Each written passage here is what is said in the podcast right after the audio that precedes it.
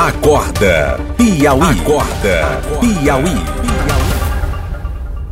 Uma coisa curiosa está acontecendo no clima no mundo, né? As mudanças climáticas têm afetado o comportamento em regra eh, nos meses aí. Quando é período de chuva, chuvas muito intensas ou escassez de chuvas. Quando é período quente, é muito calor. Ou então, como neste caso, a possibilidade de chuvas antes do tempo. Será que é isso mesmo? Deixa eu conversar com, com o climatologista Werton Costa, que está conosco por telefone e fala a respeito deste assunto aqui no Acorda Piauí. Werton Costa, bom dia, obrigado por atender a nossa produção. Vamos ter chuva antes do período habitual?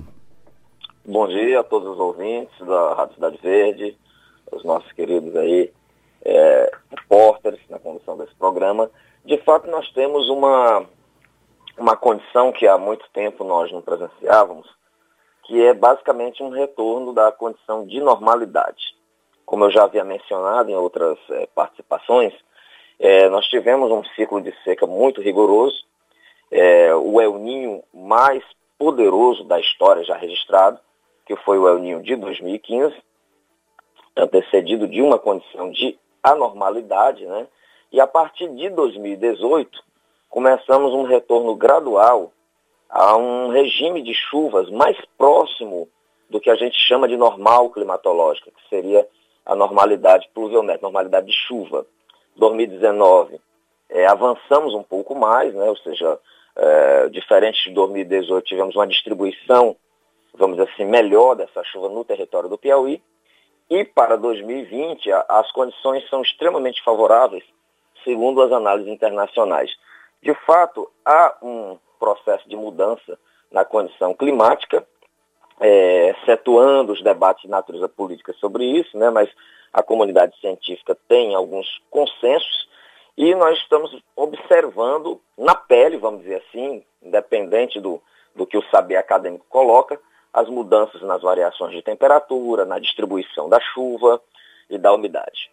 A gente, quer, a gente vai ter esse ano, por exemplo, as chamadas chuvas do caju, agora no começo de, no começo de agosto, o?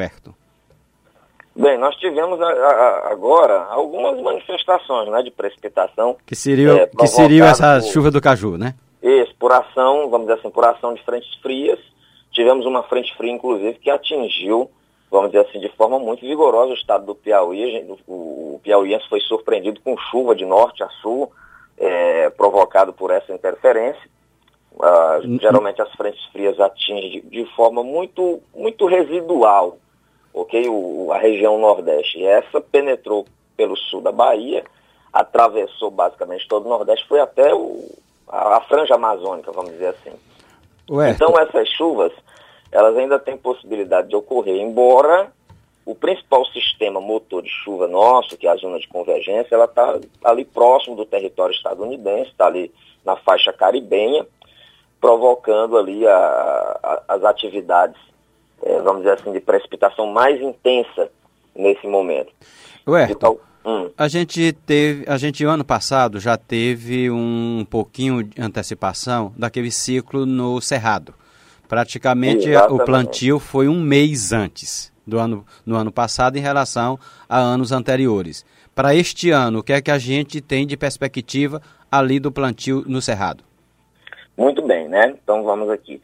É, o que é que existe de, de concreto? O, o NOAA, que é um órgão norte-americano, fez um. faz há décadas, a partir de, de tecnologia de boias de alta precisão, mede a temperatura do Oceano Pacífico que nos interessa é essa temperatura, a chamada TSM, que regula toda a condição, vamos dizer assim, climática na Terra. E ela é determinante para o El Niño, para a Laninha ou para a neutralidade, o que vai provocar chuvas mais intensas ou menos intensas na nossa região. Então, no ano passado, nós tínhamos uma condição de El Niño fraquíssimo, El Niño Modoc, né, que provocou a, essa antecipação das chuvas no Cerrado, que na verdade a gente chamou de antecipação, mas na verdade ali seria o cumprimento do chamado ciclo normal de chuva, com as chuvas iniciando em novembro, no, extremo sul piauiense, na chamada faixa serradeira, e avançando a partir do final de dezembro para o que nós chamamos de centro-norte, né? ou seja, se aproximando da Grande Teresina. de tal forma que o que é que, que os estudos colocam? Que nós teríamos essa condição extremamente favorável já no final de outubro, na segunda quinzena de outubro. Estudos de empresas especializadas em monitoramento pluviométrico no Brasil, que oferecem é, assistência a grandes empresas rurais, é, como a Somar Meteorologia, já tem tempo que são empresas tradicionais, já vem advogando o início da, o início da temporada na Matopiba. O foco está sendo muito concentrado em função do, do, grande volume de investimentos que existe nessa região. É, a exemplo do ano passado, quando, quando essa, essas mesmas empresas, baseadas nos estudos internacionais, alertaram os produtores em relação a isso. Então, de tal forma que nós temos uma condição muito boa para entre é, final de outubro, novembro e dezembro, principalmente dezembro, é, ter grande concentração de chuva na faixa da Matopiba. É, Werton, é, eu gostaria de aproveitar essa oportunidade. Nós estamos vivendo um período, um, isso, toda, todas essas características, essas, essas, elas são resultados de um, de um desarranjo climático. Qual é o risco hoje é, do, disso afetar muito a nossa, nossas rotinas e principalmente a nossa agricultura? Muito bem, né? Quando a gente fala dessa questão da crise climática, da mudança climática, a gente tem que compreender que tudo isso se dá dentro de um perfil físico. Tu, tudo se resume à energia. Nós temos mais calor na Terra. Esse calor, ele tem que ser transformado em alguma coisa, Joels. Esse calor, ele se transforma em ventos mais fortes, temporais mais concentrados, atividade elétrica, né? Raios consistentes. Então, na verdade, é um processo que lá que o pessoal da física chama de termodinâmica, ou seja, a energia vai se transformar em alguma coisa porque a Terra está num, momento de ciclo de calor, ok? Então, hoje, o que é que a humanidade precisa fazer? A humanidade precisa criar os, os instrumentos para conviver com esta realidade, tá entendendo? São os, os, instrumentos de natureza arquitetônica, são os instrumentos é, de natureza é, é, econômica, produtiva, todos têm que se adaptar. E as formas preventivas de como proteger a sociedade diante de situações de risco.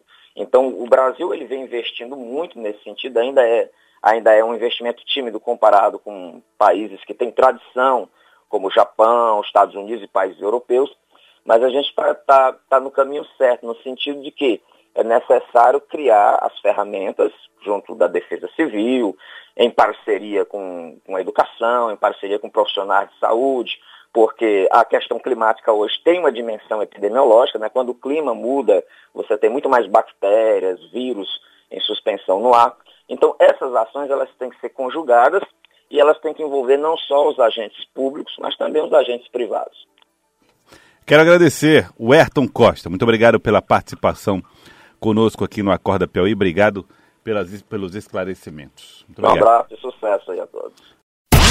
Rádio Cidade Verde, 105,3.